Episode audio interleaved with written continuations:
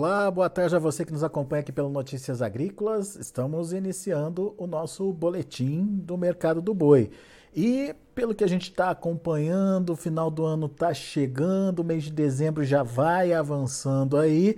E aquele fôlego que a gente viu é, acontecer com as cotações, é, principalmente a partir do finalzinho de outubro, ao longo de todo novembro, parece que está diminuindo aí.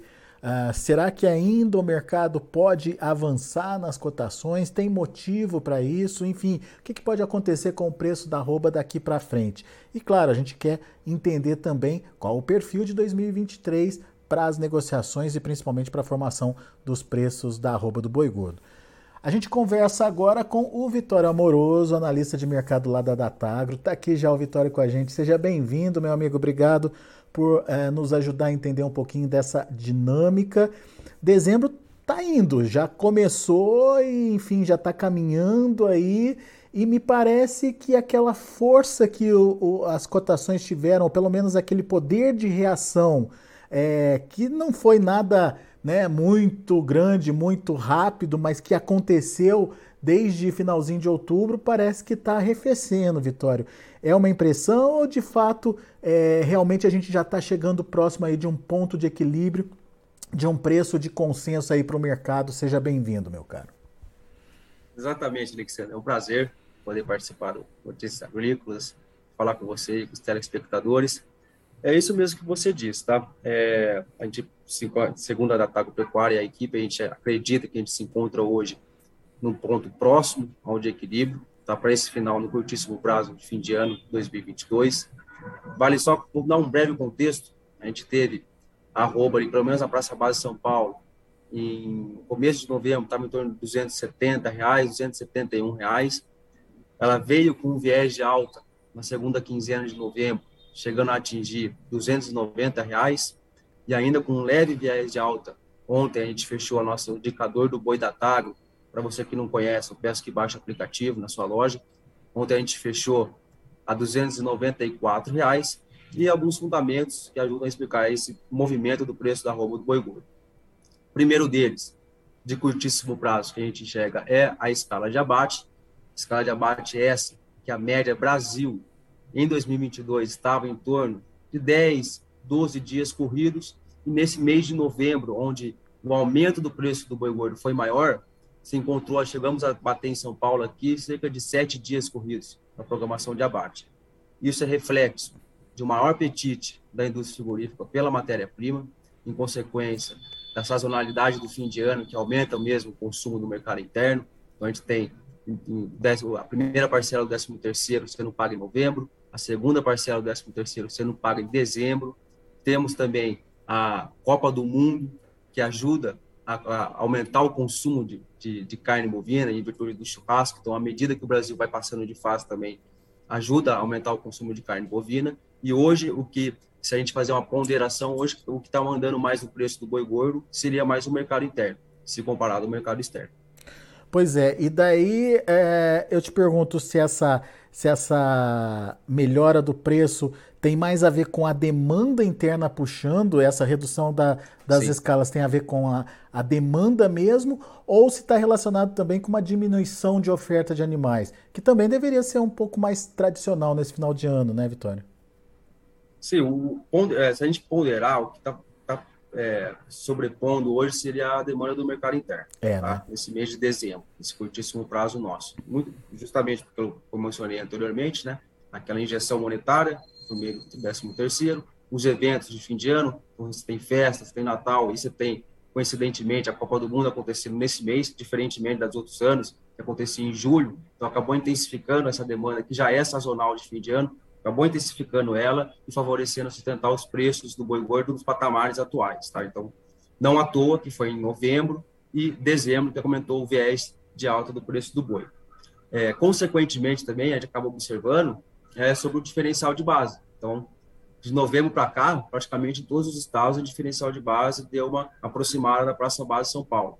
Isso a gente consegue enxergar também, não à toa, no aplicativo nosso aqui do indicador do boi da Tago, a gente percebeu que tem indústria originando gado em outro estado, senão aquele da, da planta frigorífica. Eu quero dizer, por exemplo, ele origina a compra dele no Minas Gerais e vem abater aqui em São Paulo.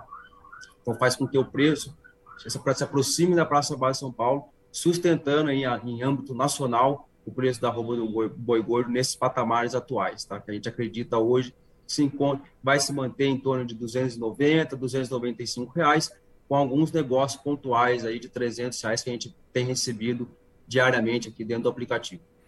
Quer dizer, é, a demanda puxando esses animais e os frigoríficos é, remanejando aí as ofertas, principalmente naquelas praças que tem menos oferta, é, é, essa, é, indo buscar esses animais em lugares que a oferta é maior.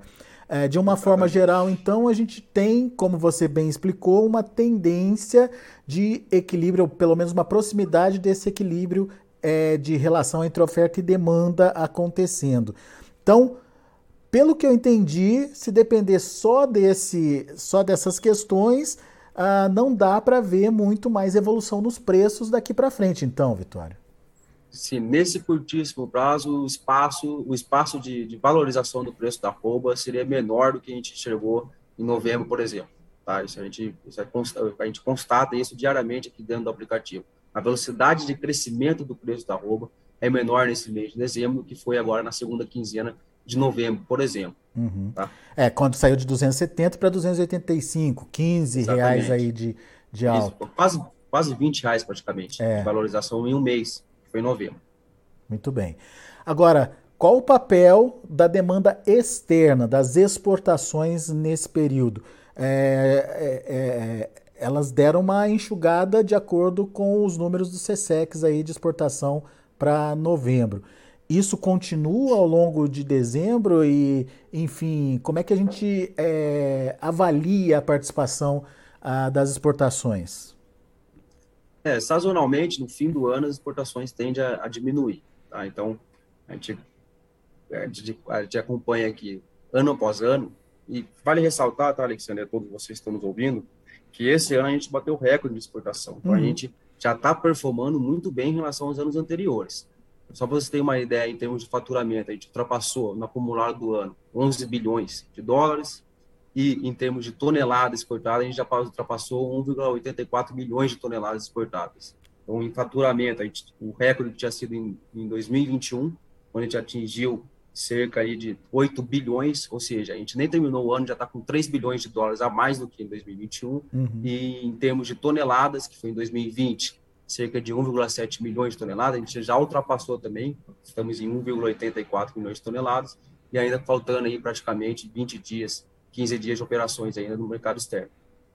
A gente pode esperar que a China, e já vem, já vem concretizando isso, a China já, a partir de setembro já vem diminuindo o volume que ela vem comprando do Brasil, justamente para adequar o, o estoque de carne bovina delas, que se encontra agora, já eles estão, eles estão se, se encontrando próximo à virada do Ano Novo Chinês, que vai ser dia 22 de janeiro, então, sazonalmente, esse volume cai um pouco. Isso muito em virtude do Ano Novo Chinês e também, vai, é um ponto importante que a gente vale ressaltar aqui, que é a perda de poder de compra do, do, do chinês, da moeda chinesa, né? Só para vocês terem uma ideia, em junho, o Brasil estava exportando a tonelada da carne bovina para os chineses no patamar aí de 7.300 dólares, tá? Hoje a gente se encontra em 2.000, em 5.300 dólares. Então, o preço caiu praticamente 2 mil dólares por tonelada exportada e não à toa em termos de precificação do boi gordo no mercado interno, a gente viu a bonificação, ou seja, o ágio do boi China diminuir. Então, há três meses atrás a gente estava com 40 reais por arroba, hoje a gente se encontra em torno de 20, com alguns negócios pontuais de 30 reais por arroba de ágio de boi China. Muito bem, então, é, em termos de importância, a demanda externa é, nesse, nesse momento está sendo menos importante que a, a, demanda interna, certo? É, eu não diria não menos importante, porque né, tudo é tudo faz parte da formação, né? faz parte da formação de preço do boi, né? Uhum. Mas o que acaba preponderando mais nesse momento aqui seria o mercado o mercado interno, sim, o consumo, né? Esse, essa, esse apetite das pessoas em querer consumir a carne bovina hoje aqui no Brasil. Muito bem. Agora, quando você fala que é, não vê mais muito espaço para uma melhora de preço é porque o próprio mercado começa também a desacelerar, né? A partir da segunda quinzena de, de dezembro, Exato. a demanda interna também dá uma afrouxada porque os compradores já se, se estocaram para atender a demanda de final de ano, né? Exatamente, exatamente. Você muito bem disse. Toda a segunda quinzena de mês, o volume negociado tende a ser menor, tá? É, é o que a gente espera agora, tá? pode ser que aconteça isso no, nesse mês de dezembro. E um parâmetro que a gente analisa aqui todo dia no indicador do boi da tarde, no nosso aplicativo, é a escala de abate. Hum. Então, a escala de abate que começou esse mês agora de dezembro, né? Passou essa segunda quinzena de novembro, onde houve uma, uma forte valorização do preço da arroba. É, ela estava em torno de sete dias, agora, ontem, fechou já em torno de 10, 10 dias, 11 dias corridos na Praça Base de São Paulo. O que significa isso? Que a indústria já está se programando melhor com relação aos abates que ela tem para entregar e fornecer essa matéria-prima para o mercado interno e externo. Então, a tendência é que seja isso mesmo, mantenha a velocidade seja menor agora e se encontra aí próximo ao seu preço de equilíbrio. A gente não tem bola de cristal, não dá para a gente uhum. gravar aqui se o preço é 300 reais, se é 305, mas pelo volume de negócio que a gente recebe, se encontra nesse patamar hoje 290, 295. Muito bom. Bom, Ok, a gente entendeu no curto prazo o que, que pode acontecer aí. Mas vamos entender para 2023. É, o que a gente percebeu foi uma, é, um aumento da oferta também ajudando a impactar nessa pressão dos preços da arroba já ao longo de 2022. Isso se consolida para 2023? Até que ponto a gente pode é, entender que esse aumento de oferta vai de fato é, interagir aí com o preço, Vitória? Esse, esse, esse movimento se consolida em 2023, tendo em vista que a gente se encontra no momento de baixa no ciclo pecuário. Né? O que significa isso? A gente tem um excesso de animais terminados por abate disponibilizados no mercado. Então, diferentemente de 2020, 2019 e 2021 também, que é onde houve uma forte valorização do preço da roupa, do boi gordo, a gente vai se manter agora, assim como em 2022, uma queda. A gente, a gente acredita que seja é, mais comum que esse preço se encontre num viés de queda ou estável do que teve aquela força que ele teve em 2020 e 2021. Por que isso? Porque a gente, se a gente para para pensar no ágio do bezerro, que é um ágio que hoje se encontra em torno de 25%, 30% do preço, ele faz um desincentivo ao pecuarista a reter essa fêmea né, na sua propriedade. Então, ele acaba disponibilizando essa fêmea para o mercado e, consequentemente, tem mais carne sendo ofertada. Então, esse é o primeiro ponto.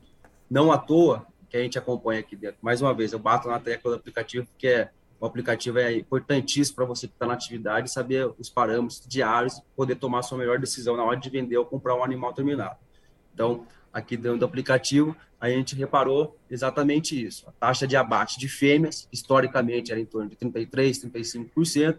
Hoje se encontra aqui no Brasil, nesse ano de 2022, em torno de 40%, 41%. Ou seja, seis pontos percentuais a mais do que os dados históricos, o que reforça ainda mais com esse movimento de queda do boi gordo. Então, 2023 seria esse, esse ano ainda um momento de ciclo de baixa do boi.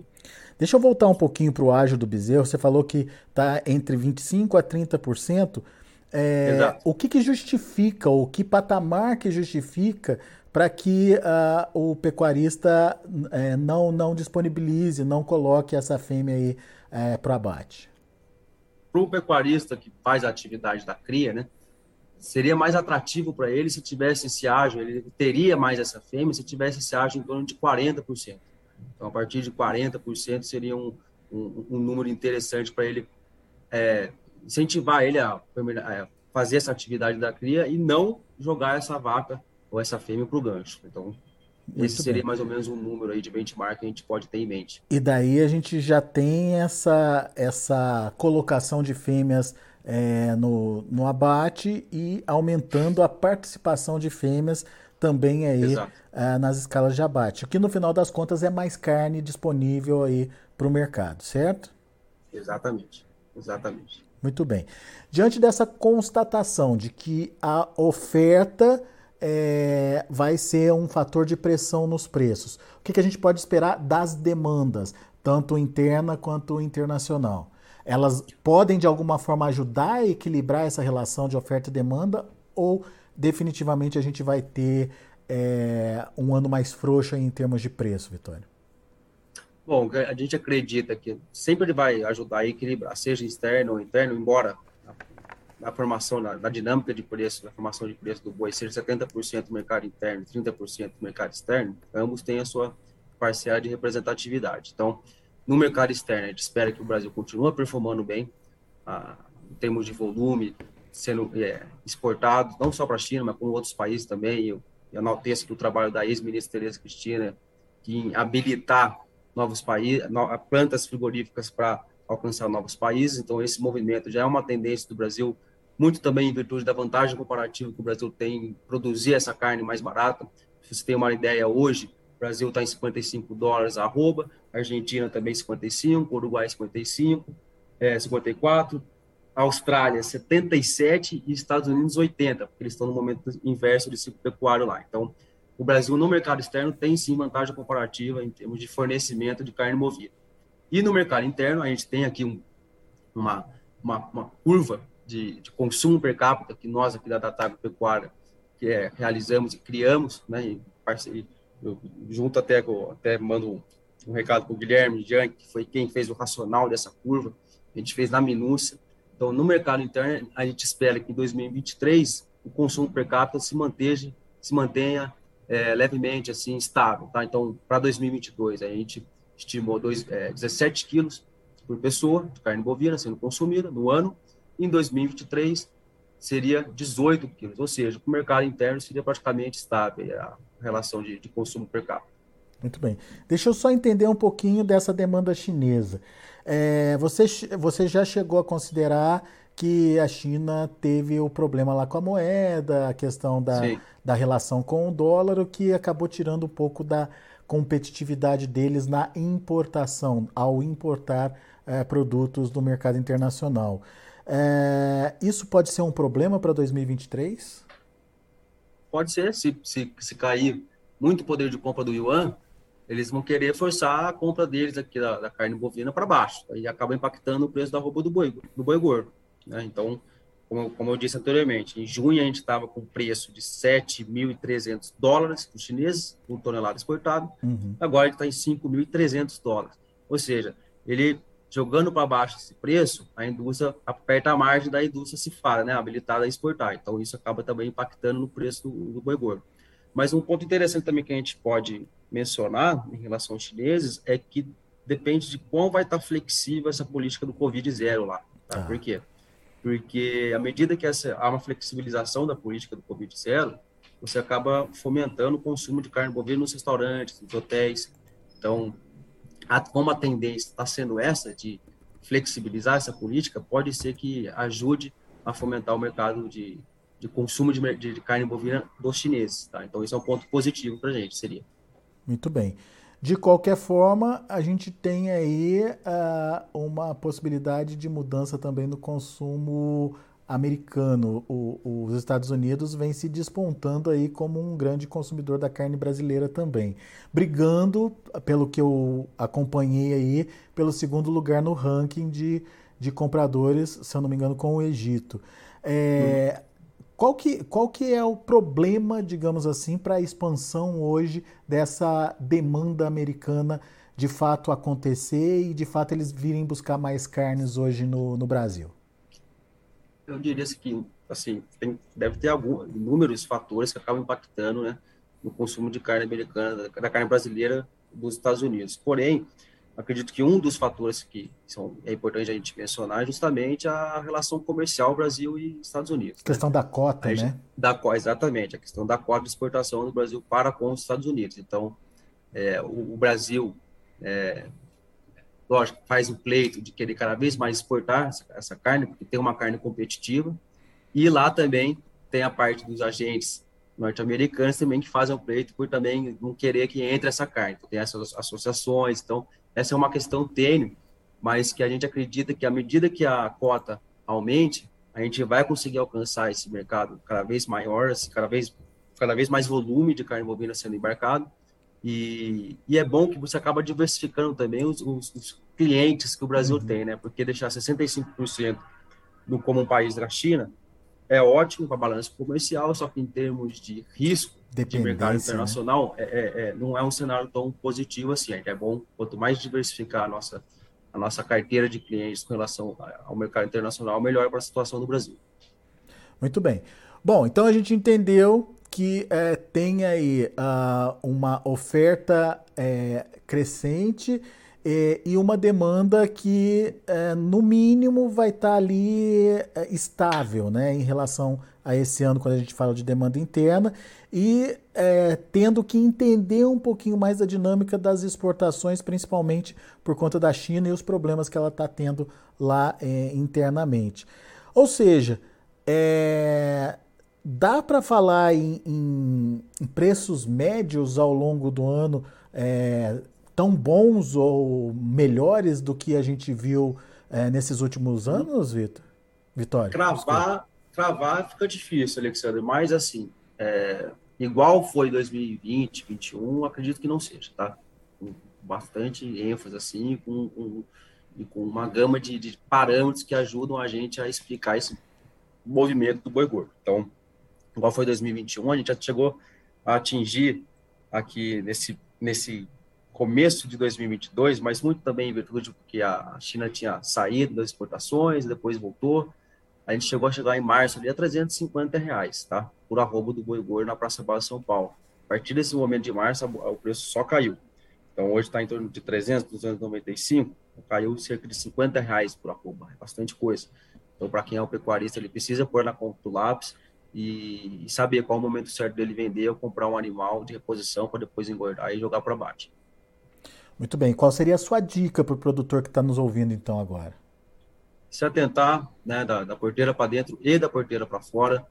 Da porteira para dentro, fazer uma gestão eficiente, tanto de capital humano, né, das pessoas, da equipe sua que está ali com você no dia a dia, dos insumos que você utiliza no, no dia a dia da, da operação da fazenda é, se atentar aos, aos, insumos que a gente acaba utilizando na nutrição animal e que não é a pastagem naquela época de chuva, ou seja, o que dizer? Estou querendo olhar direito o momento certo de comprar o milho, para quem é confinador, faz o confinamento, então, qual o momento certo de fazer essa compra de milho para você conseguir mitigar o risco da operação, tá? Porque é, com, com, esse mercado muito dinâmico e com cada vez mais interferência do mercado externo, com a formação de preço, do boi no mercado interno, você precisa ficar atento, tá? Senão acaba saindo da atividade. Um exemplo que eu dou para vocês aqui é do leite. Eu sou produtor de leite também, lá na região de Cunha, e muita gente saiu da atividade nesse ano aí de 2022, 2021, porque não conseguiu fazer o gerenciamento correto dos riscos da operação. É, portanto, muito cuidado e uh, gestão eficiente. Eu acho que esse é o, o, o segredo para 2023? Gestão eficiente. Todo dia você acompanhar, saber o momento certo, se programar, se planejar. Né? Vai fazer uma compra de insumo, não vai comprar um insumo no mês que você vai utilizar o insumo. Compra, tenta comprar dois meses antes, três meses antes, ver se consegue pegar um preço um pouco menor.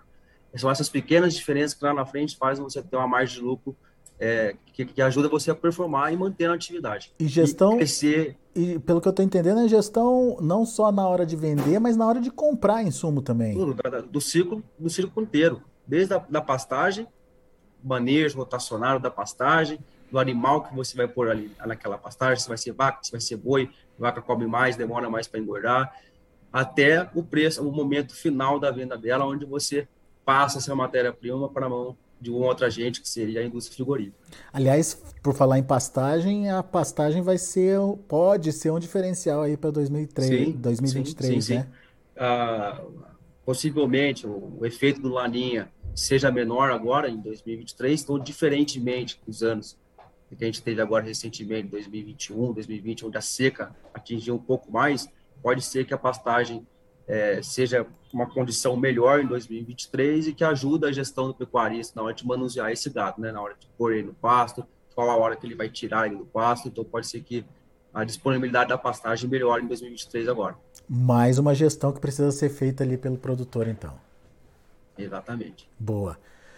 Vitório Amoroso, meu caro, muito obrigado mais uma vez pela sua participação conosco aqui no Notícias Agrícolas. Volte sempre. Obrigado eu, em nome da Datago, agradeço a todos os ouvintes e a você, Alexandre. Valeu, abraço, até a próxima. Tá aí, Vitória Amoroso, lá da Datagro, trazendo as informações de mercado, pontuando o que é uh, o mercado de curto prazo e o mercado para 2023. Aparentemente, não dá muito mais para esperar revolução de preços nesse restinho de ano, não. O mercado aparentemente já está dado o preço da arroba e tem pouca margem aí para evolução das cotações nesse momento. Para 2023, cautela redobrada e principalmente gestão eficiente é a dica aí do Vitória Amoroso para você que quer administrar aí a sua produção e garantir a margem positiva dos seus negócios. Vamos ver os preços, como estão os negócios em andamento lá na B3. De olho na tela, a gente vê um mercado muito parado hoje, apenas janeiro se movimentando, 300 reais com alta de 0,62%. O indicador CPEA fechou ontem a R$ 293,50, com alta de 0,96%. São os números de hoje do mercado do boi. A gente fica por aqui. Eu agradeço muito a sua atenção e a sua audiência.